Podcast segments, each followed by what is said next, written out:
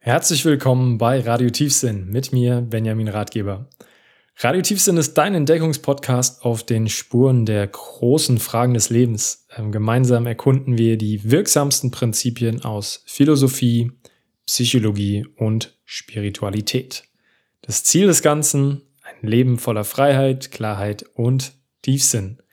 Schön, dass du wieder dabei bist und heute stellen wir uns die Frage der Fragen. Die wahrscheinlich größte und vielleicht wichtigste Frage, die man sich so stellen kann.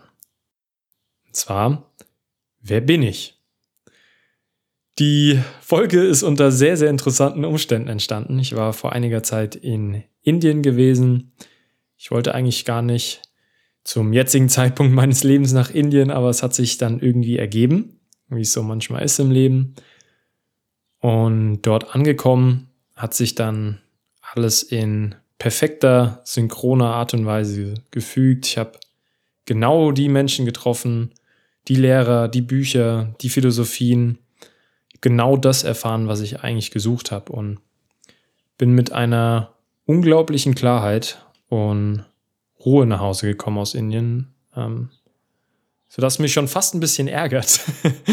es ist schon so übelst Klischee. Man, man geht nach Indien in das spirituelle Klischeeland überhaupt und dann kommt man mit einer großen Erkenntnis nach Hause.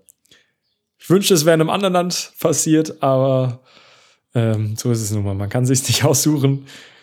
Und in Indien habe ich auch einen Meditationslehrer kennengelernt mit dem Namen Navid. Und Navid ist der Gast unserer heutigen philosophischen Erkundungsreise.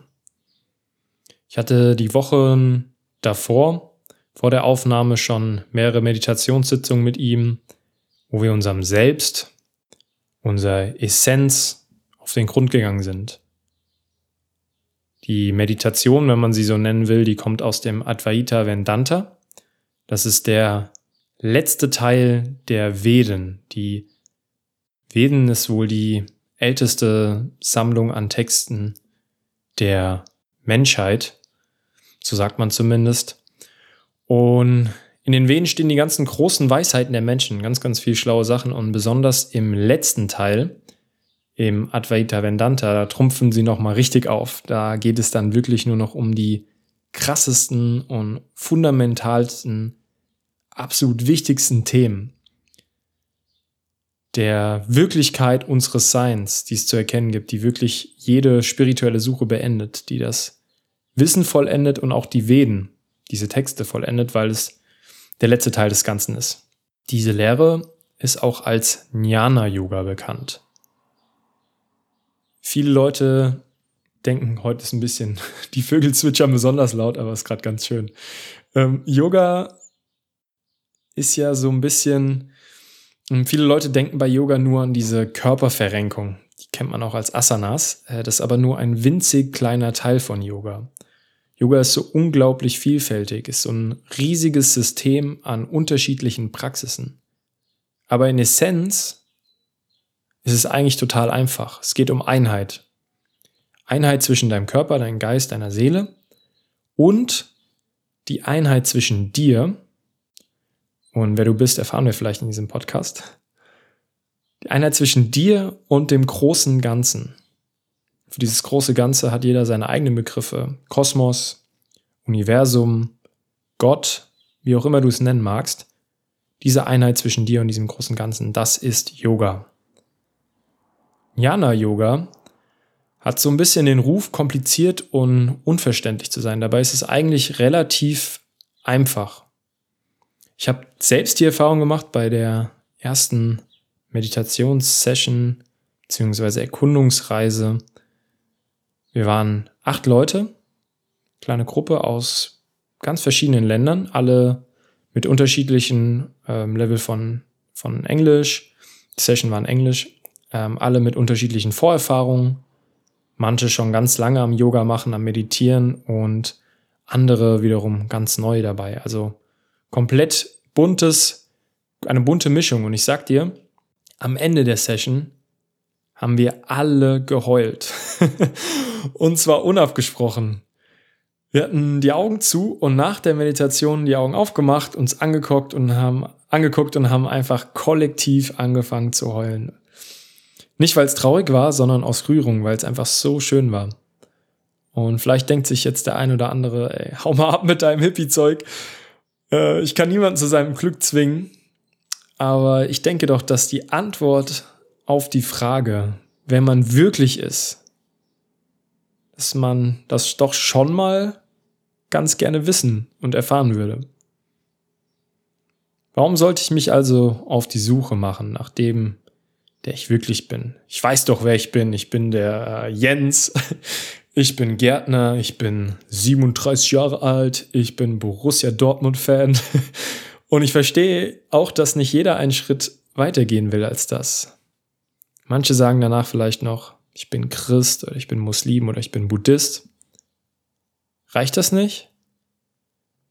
Das scheint ja überall die akzeptierte Antwort auf diese Frage zu sein. Wenn dich jemand fragt, wer du bist, dann sagst du deinen Namen, dein Alter, vielleicht dein Geschlecht, wenn es nicht klar ist. In Deutschland auch oft dein Job. Doch was dahinter steckt, das fragen nur wenige. Man geht irgendwie davon aus, dass jeder weiß, was gemeint ist, wenn man sagt, ich bin. Wer ist denn dann dieses Ich? Ist das mein Körper? Sind das meine Gedanken? Ist das eine Mischung aus meinem Bewusstsein und Unterbewusstsein? Eine zufällige Ansammlung von Atomen? Sind wir unsere Erfahrung oder unsere Erinnerung? Und das ist auch wieder die Frage, warum sagen wir, ich habe einen Körper?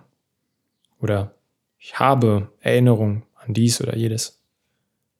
Also ich habe. Dann ist die Frage, was ist dieses Ich, was das alles hat? Und genau das ist der Weg des Jnana-Yogas. Es ist eine Erkundungsreise zu unserer inneren Wahrheit, zu unserer inneren Essenz. Und im Kern ist es eigentlich relativ einfach, eine relativ einfache Übung für mehr Klarheit. Ich kann nur aus meiner persönlichen Erfahrung sagen. Und ich meine, ich hatte wirklich einen kleinen, winzig kleinen Einblick in das Ganze. Aber allein dieser winzig kleine Einblick in die wahre Natur unseres Selbst, in I am, wie es auf Englisch elegant heißt, nur dieser kleine Blick, der hat mir schon gereicht, tagelang, wochenlang, bis jetzt eigentlich, mit viel mehr Gelassenheit, Ruhe und Freude durch dieses wilde Chaos namens Leben zu gehen. Und da das ja überhaupt mein Ziel mit Radio Tiefsinn ist, mit diesem Herzensprojekt, dass wir alle freier und ruhiger durchs Leben gehen, freue ich mich richtig, dir einen kleinen Eisflug, äh, Ausflug, Eisflug, Ausflug in die Technik des Jnana-Yogas zu geben. Mit Navid, dem meinem Gesprächspartner, haben wir auch den perfekten Captain für diese Reise. Er ist nicht nur ein richtig starker Lehrer, sondern hat auch eine sehr interessante Lebensgeschichte. Wir saßen für unser Gespräch unter einem großen, schattigen Baum. Du wirst immer mal wieder Hunde hören und Motorräder, Kühe, Esel und was zur noch so alles zur vollen indischen Soundkulisse dazugehört. Und außerdem, außerdem sind die Batterien vom Aufnahmegerät mitten im Interview mal kurz abgeraucht, weil indische Batterien anscheinend so circa 25 Minuten Lebensdauer haben. Nicht alles ganz professionell, aber definitiv ein authentischer Einblick in das wunderschöne Chaos Indiens. Ein allerletzter Hinweis noch, bevor es losgeht. Das Gespräch ist auf Englisch.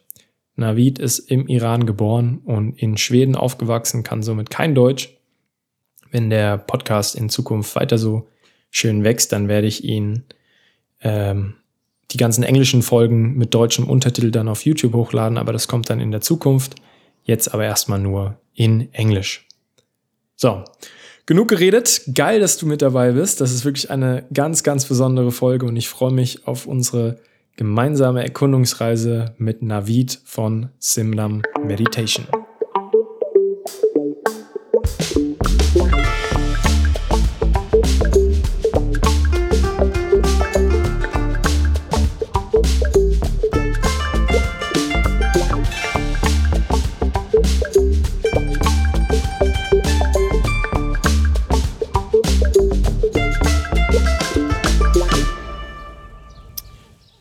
Navid, welcome to the show. So, uh, welcome to Radio Tiefsinn, it's called. It's German, so it means the radio of deeper sense, maybe you can translate it like that into English.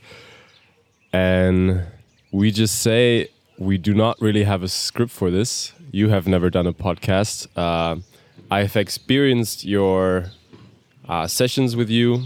I think we've done four sessions in total together. And on my way here, I was actually thinking, how can we transfer what we've done in the sessions for people who do not experience you in person, who who can only basically have your voice as, as a guidance. So I think we can just do it pretty spontaneously, but maybe let's just start with you as a person, as Navid. Um, where are you from? What is it that you do?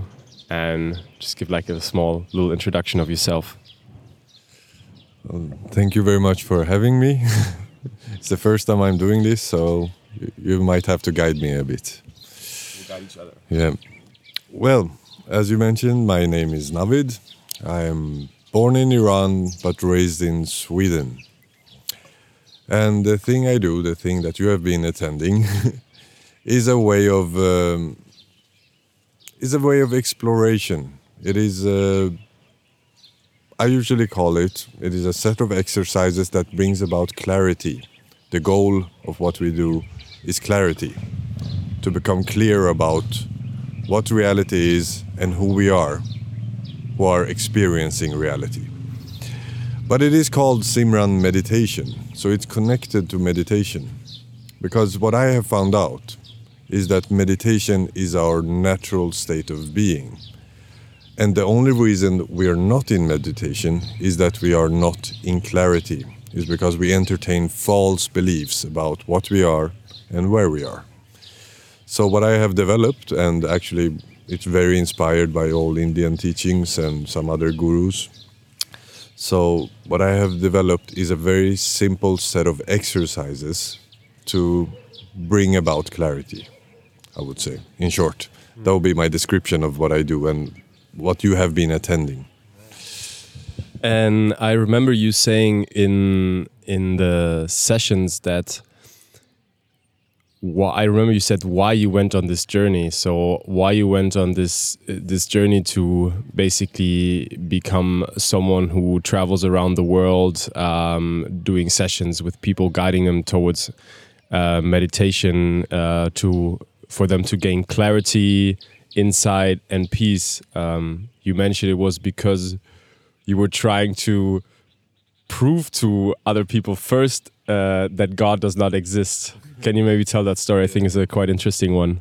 Yeah, yeah. The let's say the background of this whole thing is that I was grown up in a Muslim country during war, and my main family, my mother's side, which I was brought up with, was not Muslim, and even uh, the opposite of it, they were fighting the Muslims, let's say, fighting the Muslim regime.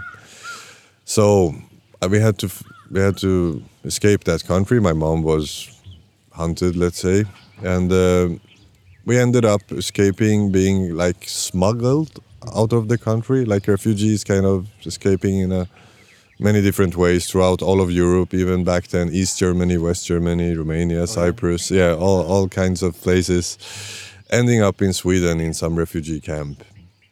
But what I brought with me was uh, emotional hate for for for the religion. I, I was five. I had no idea what it was. I only know this is bad people. Even myself, I when I went to uh, kindergarten, they made everyone pray, and sometimes I didn't want to pray. I didn't know what we were praying to. So every time I skipped, they kind of tortured me. They put me into a closet, and uh, they I was only allowed to look at all the other children play. Anyhow, this this whole thing brought up a very deep emotional resistance towards religion. And when I came to Sweden, I heard about Christianity and it resembled Islam in many ways. And I started hating that. And then I started hating other religions as well. Everything that reminded me of this thing. So somehow, this whole emotional trauma brought about um, let's say it fired up my intellect to kind of really try to disprove religions, disprove everything that had to anything to do with religions, let's say. So I went totally into science, everything atheist people were recommending, and um, on my free time I studied some quantum physics, but only in the philosophical sense. I was interested in how this could help me disprove the concept of God by by really going deep into ma ma matter and materialism. But the funny thing is that if you really go deep into materialism, you find out that there is no matter. This was like the dead end. It was like, oh, fuck. if I may say so. Yeah, of course, of course. It was like, oh, it's all vibrations of some mystical energy. They talk about this energy, like potentiality, like everything that we experience as matter is, if we look really close, if we zoom in, there is nothing there. Or there is like potential energy vibrating as quarks that are then vibrating as atoms, that are vibrating as molecules, that are vibrating as, or in some ways becomes our sense perceptions. Mm. I won't go too deep into that, but kind of this whole really trying to disprove all the immaterial stuff mm. kind of actually did the opposite and was very confusing for me back then because I wanted to use all these ar arguments against anything spiritual. So I had to give up at some point. so there was a, how there was the fuel, let's say, of my explorations, which, funny enough, brought me into a place where now I can bring about an experience of spirit for anyone, no matter what background or mindset. What was the, um, if there was um, a turning point for you where it became very clear that you will be teaching this? When was the when did you transition from someone who realized, oh, okay, maybe matter is not all there is in in the world, and I've kind of came to a dead end of my let's say atheist uh, worldview, um, to then become a teacher to teach uh, meditation techniques. You, is there a certain point in your life where that happened? Yeah, kind of. I, as I mentioned to you earlier, I had some health issues. So by traveling to Asia and meeting a lot of different kind of approaches to health, for in my case it was a lot of stomach issues like IBS it's called today, but a lot of stress and stomach stuff, but also followed by some some kind of uh, sense of depression, I guess, not heavy one, but like this background anxiety and and all of this was heavily affecting my health with a lot of allergies and stuff. When I started to travel to Asia, one of the things that got got my interest was the shamanic practices. I've, I stumbled upon a lot of shamans coming, going to Nepal and even Thailand, and realizing that they had really weird approaches to health compared to what I was used to, like compared to Western medicine but they worked somehow. Like I, I could not explain to myself how they worked, but somehow they worked. Can and you give an example? Let's say I, I went to a, a very regular, it seemed, Thai massage teacher in northern Thailand, and he just like with the first touch of my body, he found the spot where I had most of my issues doing my belly area. Without him knowing that. Exactly. I, I told him nothing. Mm-hmm. Like I was even ashamed of this problem, so I didn't. I even tried to hide it, but he was exactly pinpointing. This is in this point. There is blocked energy. There is fire. There is anger towards your family. There is like so many stuff that he found in this spot, and he was massaging it, and I was crying, and all kind of weird reactions came, and eventually, when he was done, I didn't experience my allergies for two weeks, like none of them really strange. And I'm not recommending people who are allergic to anything to go to a Thai massage.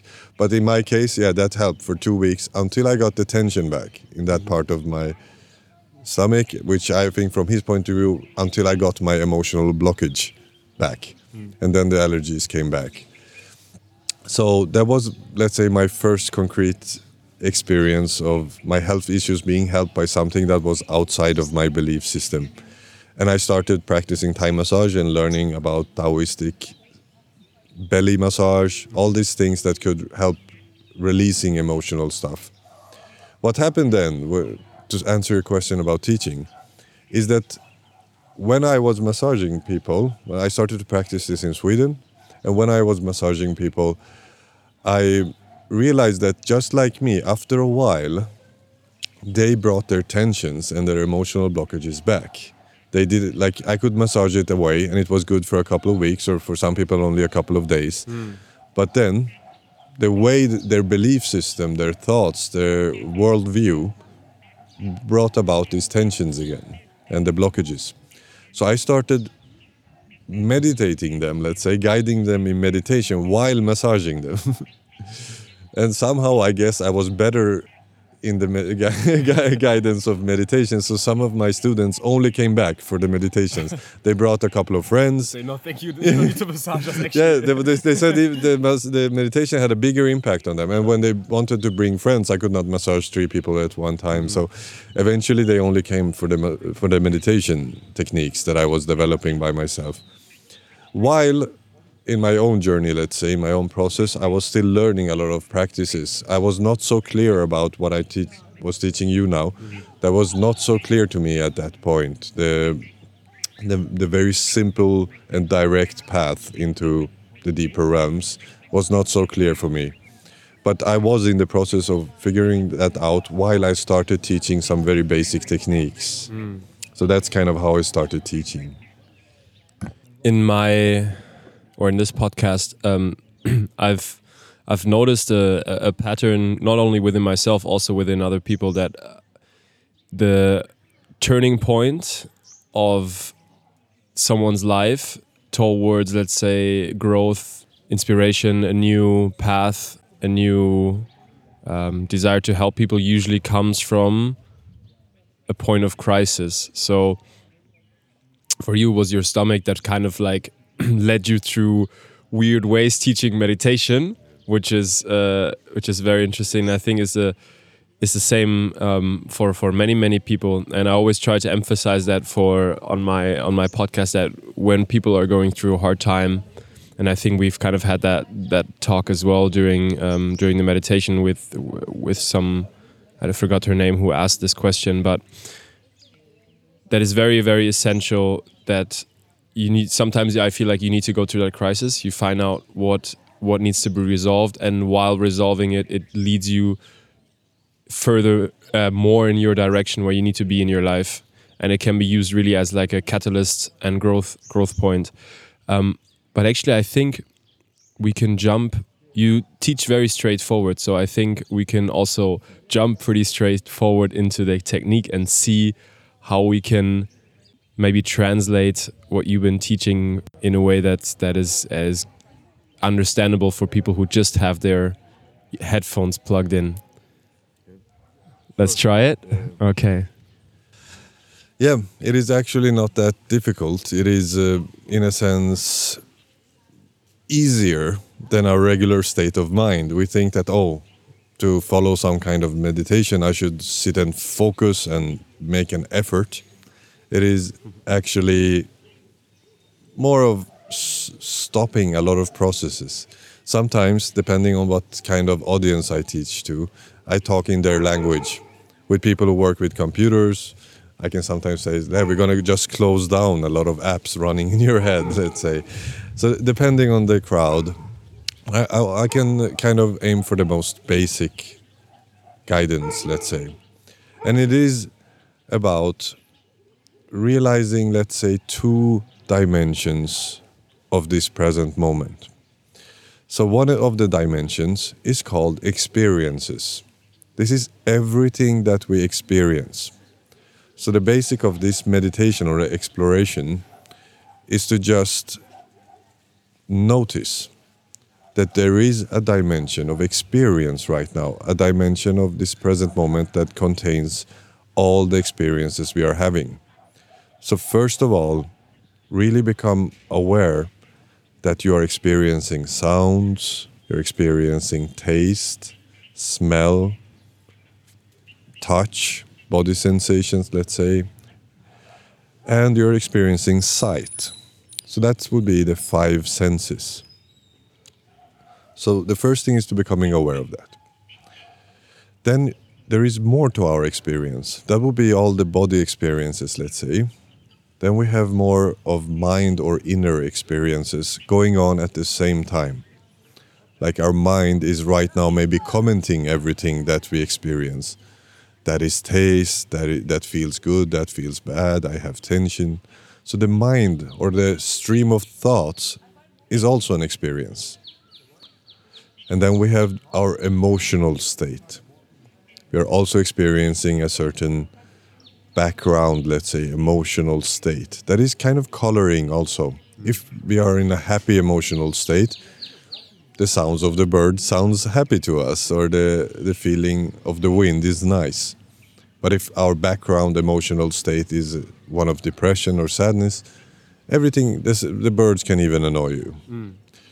So the first thing is to notice all of this, that there is this whole realm where you are experiencing a world, a mind, and a body. And this is something you have to confirm by yourself. It's not something I show you. I hope that it becomes clear for everyone who's noticing their experience. You're experiencing a world, a mind, and a body. Then we take the big step to say and question for ourselves what is experiencing all of this? What is experiencing the present moment?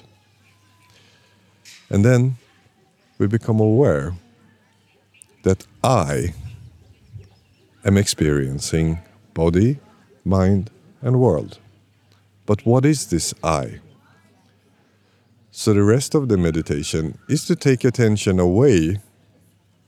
During this exploration, we take attention away from the body, from the world, and from our mind, even from our thoughts. We take attention away from them and we start to explore who am I? What is this I that has a body, has a mind, and also are experiencing this world? And there is that center, that I, is something we have to explore with our experience. Our mind cannot follow us there. Our mind cannot name it, cannot define it. So we have to go there with our direct experience. And the rest of the meditation technique is to really explore this honestly for yourself. Can you really define this I? Does it have a specific size? Does it have a specific direction? Is it locked in one body part? Is it only there when your mind notices it? Is it there in your dreams? Is it there in your fantasies? The more you explore it, the more you realize that what you call I is not definable. It is here, it is experiencing this present moment, it is you. But your mind cannot define it. And this is the direction of this meditation. You stay there and you go deeper and deeper into experiencing your most lasting sense of self, your most unchanging sense of self. And everything will become clear in there. Many people, when I ask them this question, there is a smile coming up, just like in you now, Benji. yeah. This smile is a smile of recognition many people know that we are this I, this undefined I, and that it is, it is beyond our mind to define it. In a way, for some this might come as a surprise, but your mind is too small to know you. Your mind can only know objects. But you, as the real subject, is unknown by your mind so in a sense, you're free of all the definitions your mind have about you. Your mind might be able to define your body sometimes, to have some opinions about it, to judge the world. But you, as that which is experiencing the mind, is far beyond the mind. You can only explore yourself with your direct experience. So this is this is a taste of where these meditations are bringing our attention and what it is clearing. It is giving us clarity about the true I, which at the same time gives clarity about everyone else. When in the end of the meditation in the in the sessions, I mean, people are already quite emotional before that. Most most of the, the, the sessions we we had tears and um, shivers, goosebumps, um, and then in the end of the the session, you you sometimes you lead uh, people to eye gaze. That means for people that do not know what that is, you basically sit in front of each other, pretty very close, and you look into each other's eye for an extended amount of time. And um, sounds very like hippy dippy uh, exercise to do, but it's actually a very very it's very profound experience if you do it um, after this meditation. Um, could you maybe explain in a way why it is so powerful? Yeah, it really follows what I was just, it follows exactly what I was just explaining. What you will find out through these meditations, one of the parts is that you are a mystery for your mind. Your mind don't really know you. So let's say there is two dimensions of you. There is the body mind that is interacting constantly with the world, and then there is the you, the mystery you, the mystery presence that is aware of all of these things, that is aware of the body, world, and mind. Then, when we sit in front of each other, just like you say, when you are aware of your own soul, your own essence, or your own consciousness, whatever you want to call it, the mystery part, then suddenly you're available to see the same dimension in the other. So when we eye gaze like this, it is not only two humans sitting in front of each other, but there is two mysteries. But the beautiful part is that these mysteries, these whatever they are, they know each other. Even if you sit in front of someone you have never seen before, and your mind knows nothing about the, them, their life, their story, their identity, nothing. You know nothing about them but in the center of their eyes, the mystery of you recognizes the mystery of them. Or let's say the life in you, the consciousness in you recognizes that part in them. So everyone gets to experience, not only theoretically understand, but get to experience this dimension that we share. And it's the most intimate experience, I would say. Hmm. I would agree. Yeah. Why do you think we live in a society basically where it's awkward to make eye contact, which is longer than, like, if you make eye contact longer than two seconds, you're pretty much already a freak in a way. Um, why do you think that is? Well, this eye contact thing that you mentioned, the the intimacy of that. I would say that actually children that don't feel as much problem with eye contact with if someone they meet is already in a good state, if they're not angry or holding back so much. Children has a, have an easy way of making eye contact. It is almost this is my this is my own experience. So i'm not saying this as some scientific truth.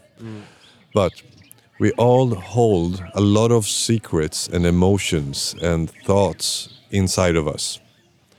And just as the old saying can you look in my eyes and tell me if it's true?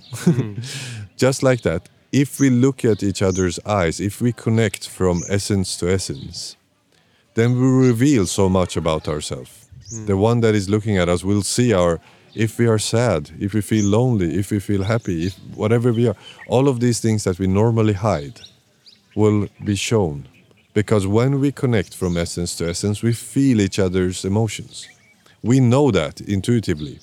That's why we don't show ourselves to some people. We feel vulnerable Mm. we feel we want to hide these parts maybe we are ashamed of our sadness of our loneliness of some of these things So it's actually very counterproductive, let's say. It's not helping us because a lot of our sadness is because of our lack of connection. And because of this sadness, we also connect less. Mm. So some of the exercises that we have been doing and you have been participating in is really meant to open this door that you realize when you actually reveal yourself like that. When somebody gets to see all of you all the dimensions from the mystery to the most superficial part of you then you actually feel happier and more open to connect again. It was not as dangerous as your mind was thinking. Another road that I maybe wanted to go down to was um, you were saying you were talking about this disconnection that we feel in the way that we we live is basically we are all seeking in some form or another whether it is um, through yoga meditation or you can even say uh, somebody playing video games or using tinder is basically it's the same desire is to break free of this character that you are playing in the current world, right? So, me, Benjamin, as this fun little avatar that's walking around the world, if I'm not uh, satisfied with this character, that means if I have a different idea what this character should be than to what it is, then I will try to find ways to escape this character. And like I said, it can be you, you mentioned video games, can be uh, looking for uh, looking for uh, dating on Tinder, can be through meditation or yoga, whatever. It's the same. It's basically the same same way. And you said in your meditation or in this general, I mean, it's not yours. Is you are just you using the same pointing finger towards the same uh, destination that maybe a lot of teachers have been pointing towards. You find this this connection. So, what do you suggest people, maybe who feel disconnected in a way? Um, what do you suggest them to do? What are the resources, uh, the techniques, um, the self inquiry that you you would point them towards? Yeah, very good question. I think it's the main question in humanity, pretty much. so let's. I usually like to explain this from the other side around. That let's say if what I am pointing to is true, that there is a dimension of you that is unseen in this physical dimension. There is, let's say, an essence or consciousness or soul, something that is deeper you than your mind, your personality, and your body. So, if that's the case, and you have been neglecting this thing your whole life, your whole adult life at least, you've been pretending that this is not an important part of you. And also, everyone you know have been only seeing you for your body and your mind, personality. Except some few very close one or lovers or something, most people only see your life story, your body, your mind, and these superficial parts of you, and never really see that mystery that is looking through your eyes. So, if that's the case, and we have been neglecting our most lasting and essential part, this feeling of anxiousness, this feeling of something is missing, something is wrong, I don't feel connected, all of these things is a very natural expression of that. So, in the same way that we have been neglecting this part of ourselves, by giving attention again, by finding it, by nurturing it, by exploring it, and by realizing that we are essentially it. We are that mystery that we have been neglecting. By seeing that, it can start to, let's say, awaken.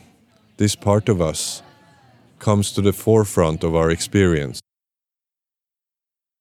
So we just had a little power cut from our recording due to high quality Indian batteries.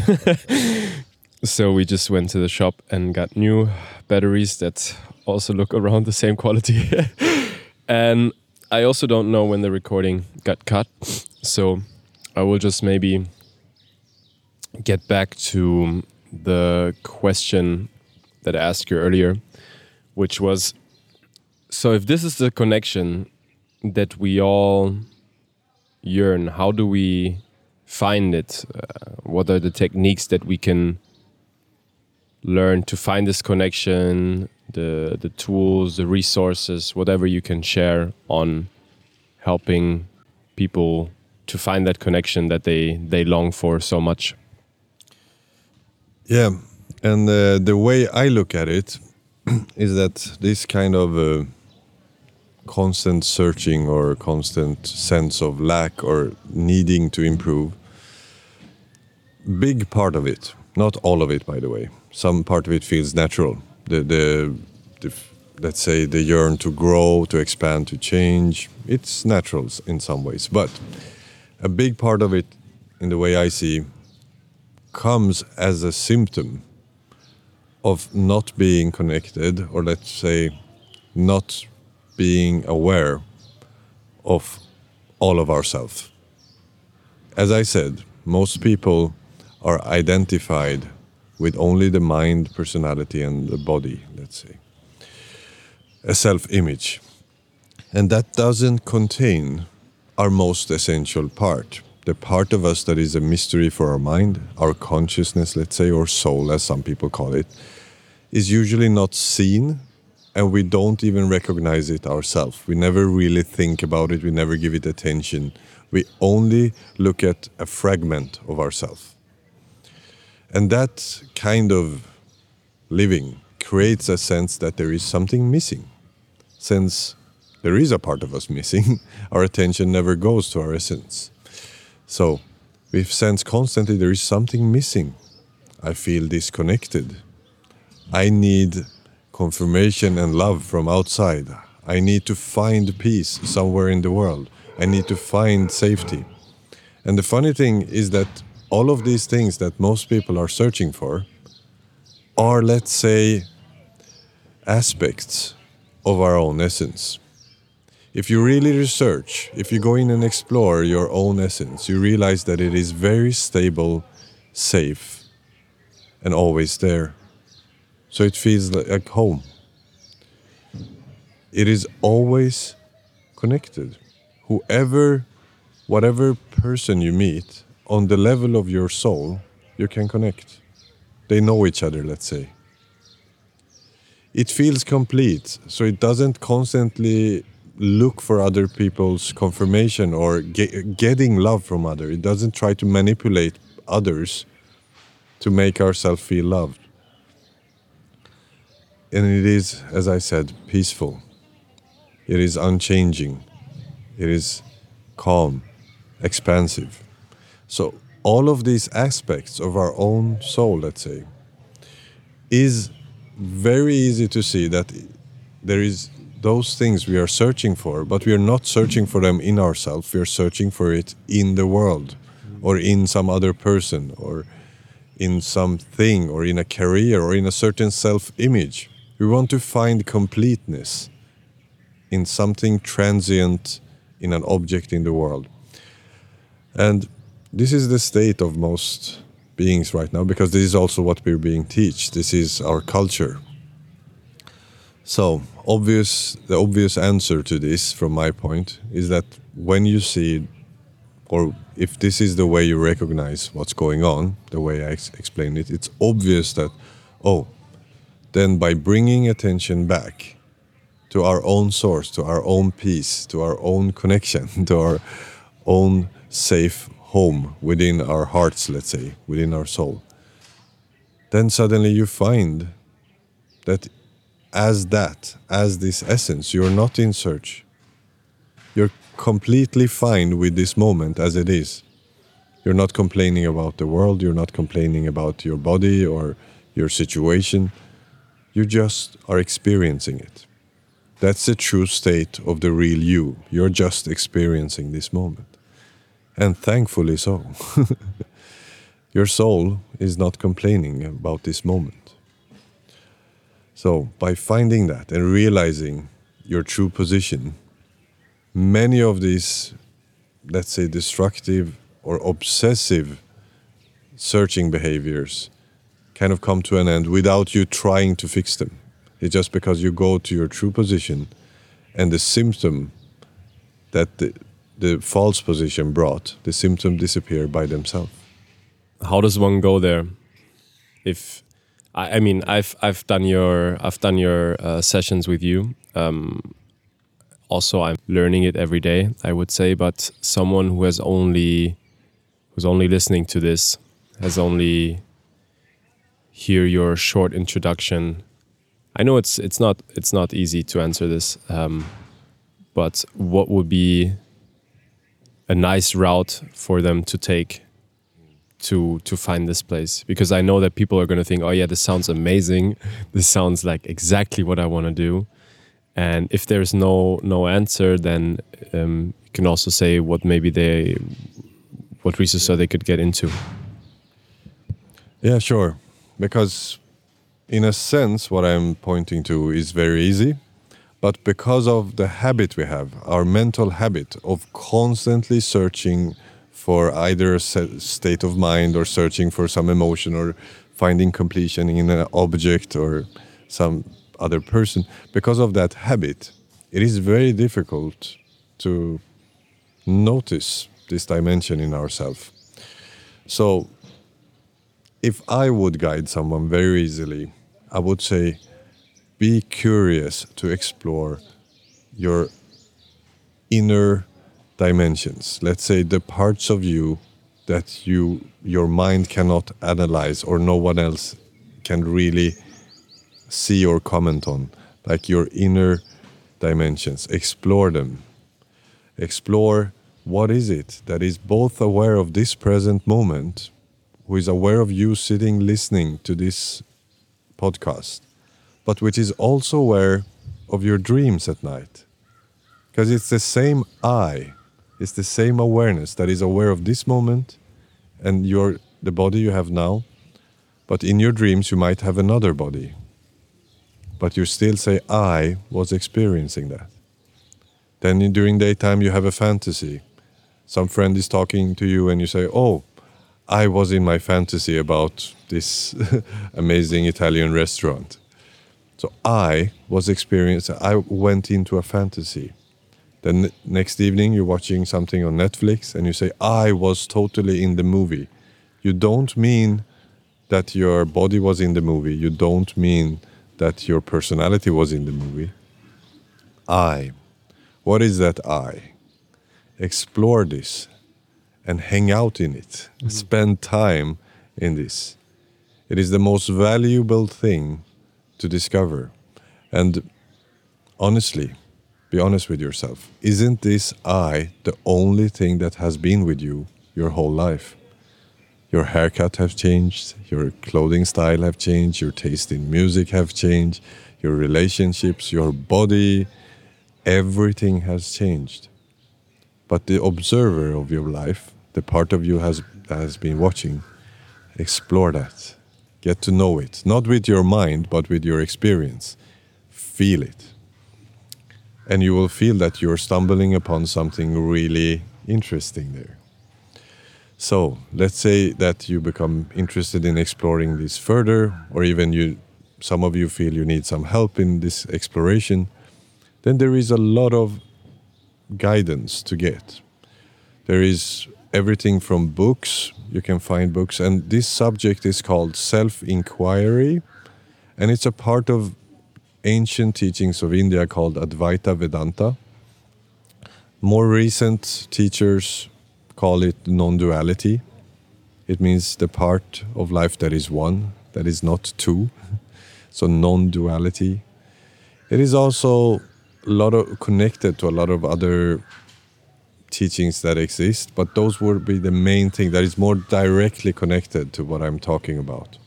Then some people take this kind of let's say exploration or these techniques and connect it to healing traumas.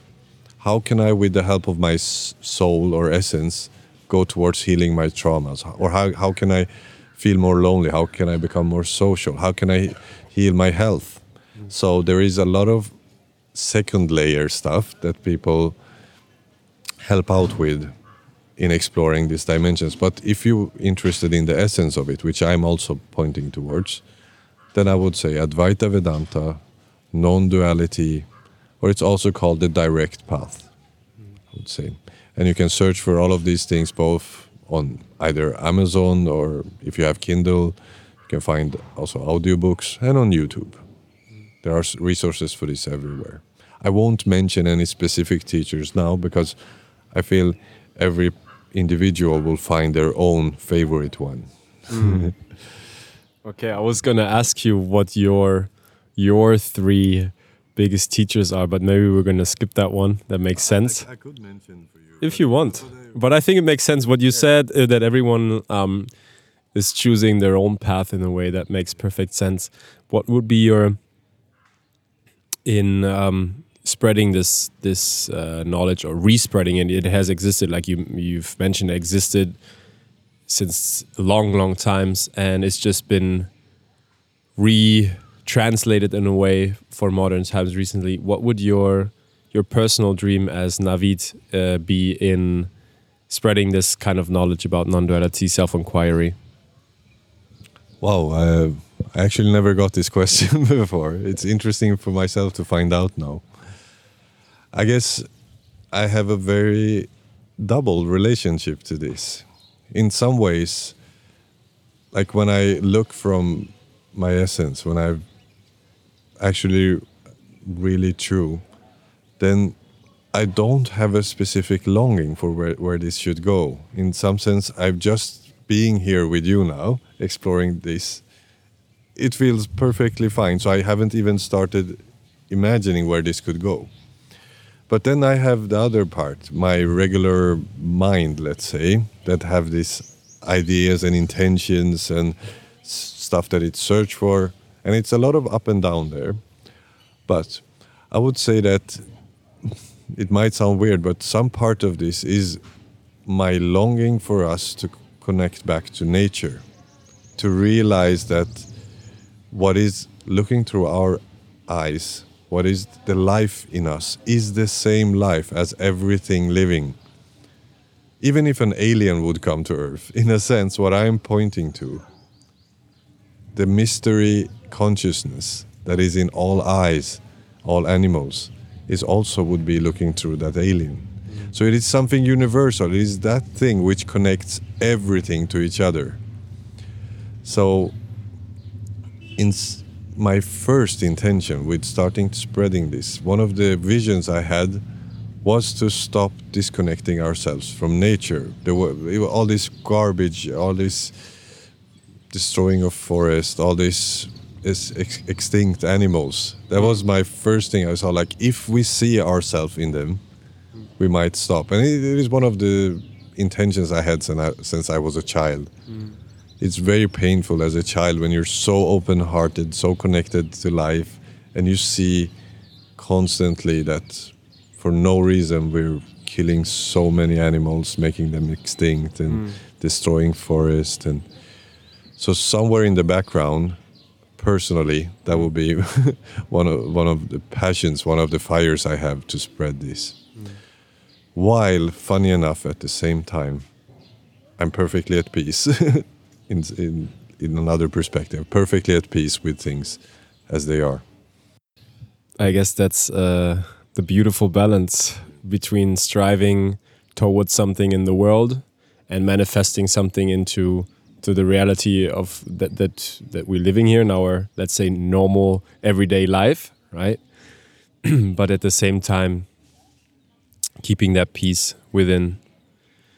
And um, yeah that was a beautiful ending for me um, is there something you would like to add or any last comments um, anything that we might have missed um, or yeah maybe i would say that one of the most beautiful things that I see revealed when people discover themselves in this way, or even start, even myself, I'm in the process. I'm still discovering more about what we are talking about, and it's becoming more and more embodied. Like many of my expressions, still as a human, are still there from the period where I didn't discover this. A lot of my reactions, a lot of my thoughts are still colored by a very separated state of being. So I'm kind of constantly discovering and washing that away. And it's a very beautiful process. One of the most beautiful expressions in my humanness, the, the way it has been affecting me as a person, is that I get that that thankfulness and amazement and awe that I had as a child, like of just like wow when I see something or a new person or a mountain or something, and that curiosity about Earth. I kind of lost that for a long period, but when I found my truest part again, then like oh my god the pyramids who has left them there or like the, the, the, like uh, this all these mysterious things that exist on earth all this stuff that many theories try to kill and explain mm. but they are actually not explained all of these amazing things about this earthly existence mm. and even just the mystery of the one sitting in front of me mm. at any moment that every single entity and their unique mind and story is a mystery just as much as the earth. I get like i get all this excitement back into really exploring and enjoying this life. While before when i was neglecting my soul my whole life was regarding myself. Like it was just gravitating around me trying to feel complete. And i was not really seeing the world or seeing others i realize now Mm. But when this completeness starts to fill you up, then suddenly you're not interested in yourself. You're interested in the one in front of you or the world in front of you. Mm. So this would be one of the inspirations I would say I would like to inspire people to find that place where you start to be amazed by earth and everyone in front of you again and every food and every place that would be my final words i think nice um, thank you so much for uh, sharing with us and with me. Um, where can people, because you do workshops all around the world, you've been doing in Stockholm, now we are in Rishikesh, India. Dogs barking in the background is always in Rishikesh.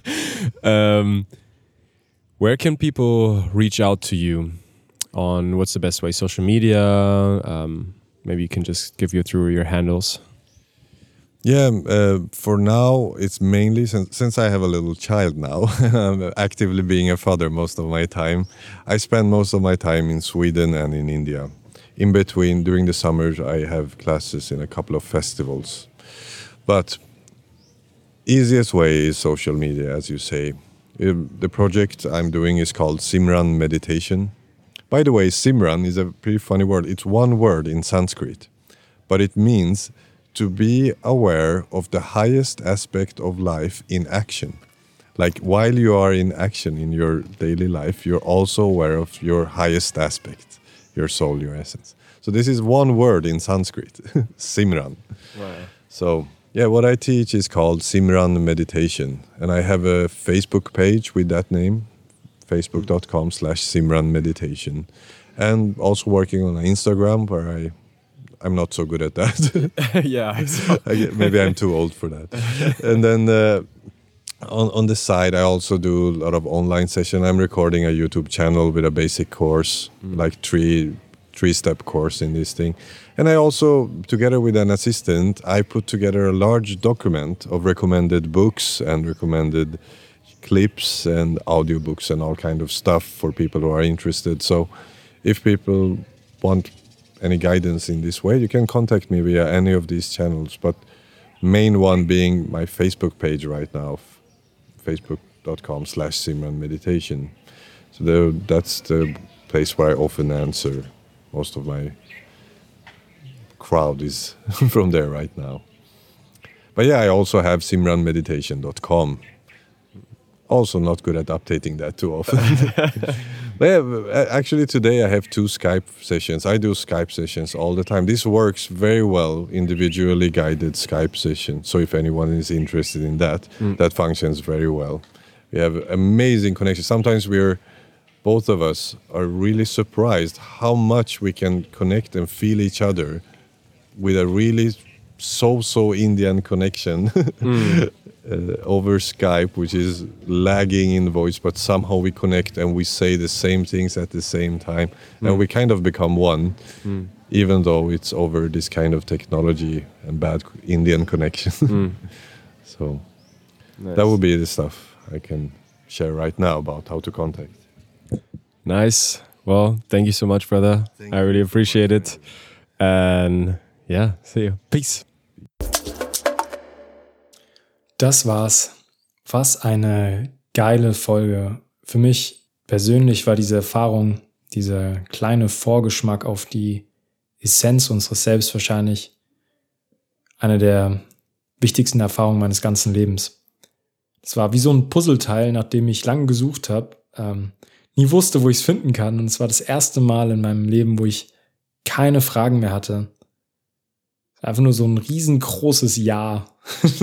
so ein riesengroßes Ja habe ich gespürt.